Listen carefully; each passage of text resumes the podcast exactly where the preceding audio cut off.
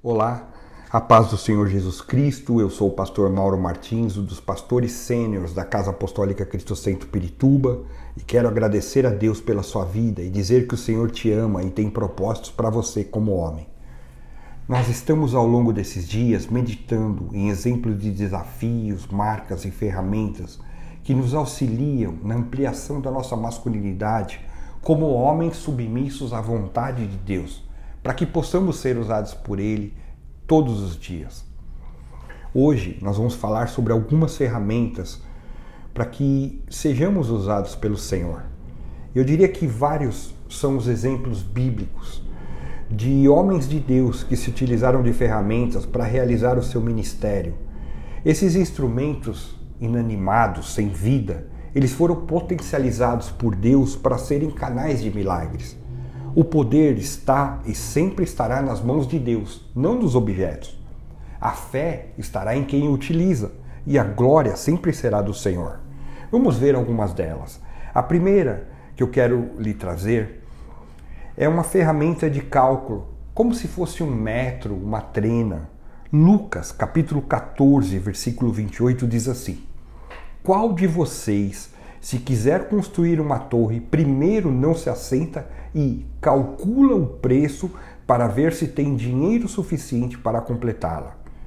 Isso representa essa ferramenta de cálculo que a gente deve agir com sabedoria, com planejamento, medindo as ações, os prós, os contras.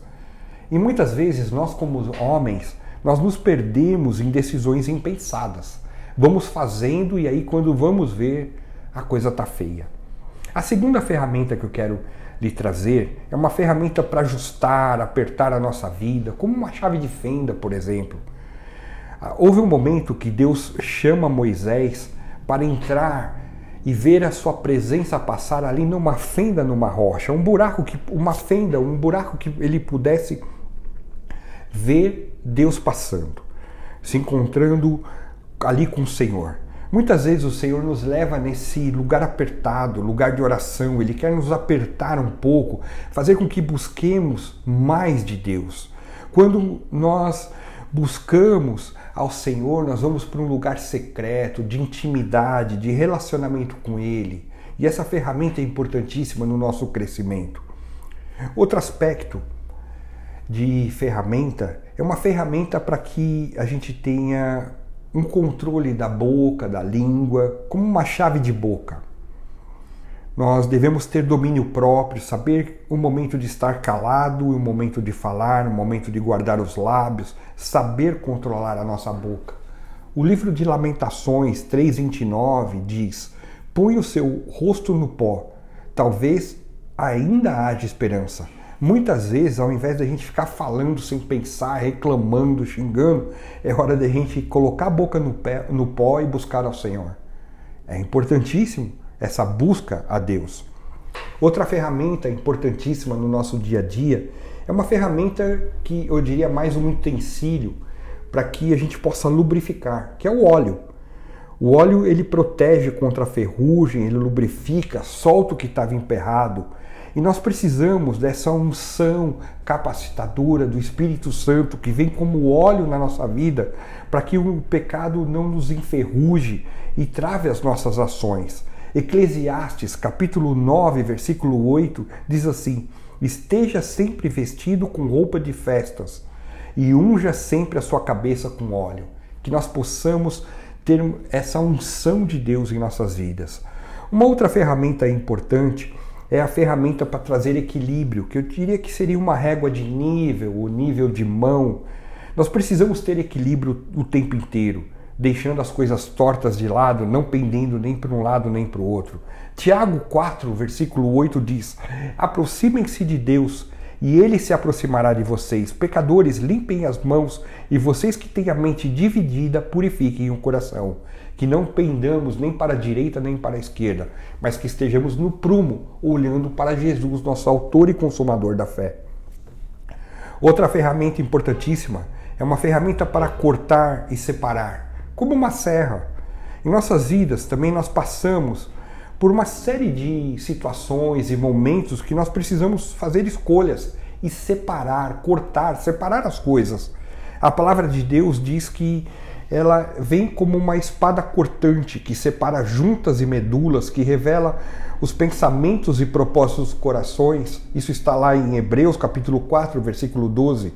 E muitas vezes nós temos que separar talvez as amizades, separar quem nos faz bem, quem nos faz mal, tratar com respeito, sim, amar, pedir a graça de Deus sobre essas vidas, mas muitas vezes devemos nos separar. Outra ferramenta importantíssima é uma ferramenta que vem para segurar, para firmar, como um alicate, apoiar algo com força. Vários momentos nós precisamos ser firmes e não fraquejar. Deus falou com Moisés que ele deveria permanecer firme sem se desviar para lado nenhum. Josué 1,9 diz: Não fui eu que lhe ordenei, seja forte e corajoso. Não se apavore, nem se desanime, pois o Senhor, o seu Deus, estará com você por onde você andar. Que sejamos firmes e seguros debaixo da vontade de Deus. Outra ferramenta importante é uma ferramenta que nós usamos para quebrar, como uma talhadeira. Ela exige cuidado, força para manejar, porque muitas vezes nós vamos para locais duros a serem trabalhados. Quando Deus levanta Jeremias, um profeta, ele avisa que ele precisaria quebrar muitas coisas antes de reconstruir. E assim é também na nossa vida. Várias, em vários momentos nós precisamos quebrar muitas coisas antes de fazer uma reforma. O homem de Deus não pode ter medo de quebrar as coisas ruins para levantar o que é bom. Às vezes estamos construindo algo e não conseguimos porque esse algo tem nos atrapalhado.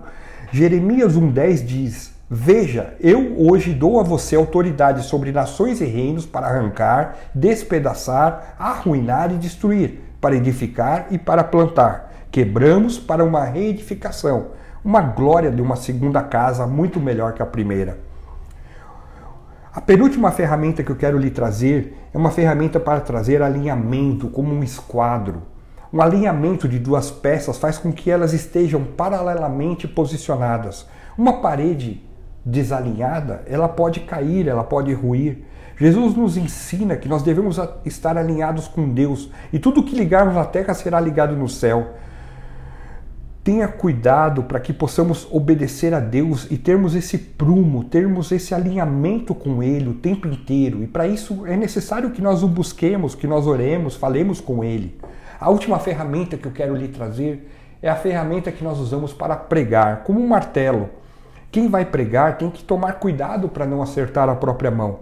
Muitas pessoas tentam pregar um prego, insiste até, até que seja acertado. Dependendo da madeira, o material que nós vamos pregar, nós temos que repetir várias vezes. E é assim, é, é com a palavra de Deus que deve ser pregada. Marcos 16,15 diz: E disse-lhes: Vão pelo mundo todo e preguem o evangelho a todas as pessoas. Como homens de Deus, nós somos chamados a fazer a sua obra. E na sua obra, nós precisamos ter as ferramentas corretas para que sejamos bons profissionais. Eu quero orar com você e pedir essa graça de Deus. Ore comigo dizendo assim: Senhor Deus, no nome de Jesus Cristo, te agradecemos pela tua misericórdia em nossas vidas, pelas vezes que tentamos fazer do nosso modo a tua obra e humildemente nós te pedimos que o Senhor traga as ferramentas necessárias, que nós possamos aplicá-las de forma sábia. Nos capacita com o teu Espírito Santo, nos ajuda a cada dia a expandirmos o teu reino, que sejamos homens sábios, eficientes e eficazes. Te agradecemos no nome de Jesus Cristo. Que Deus te abençoe em todo o tempo.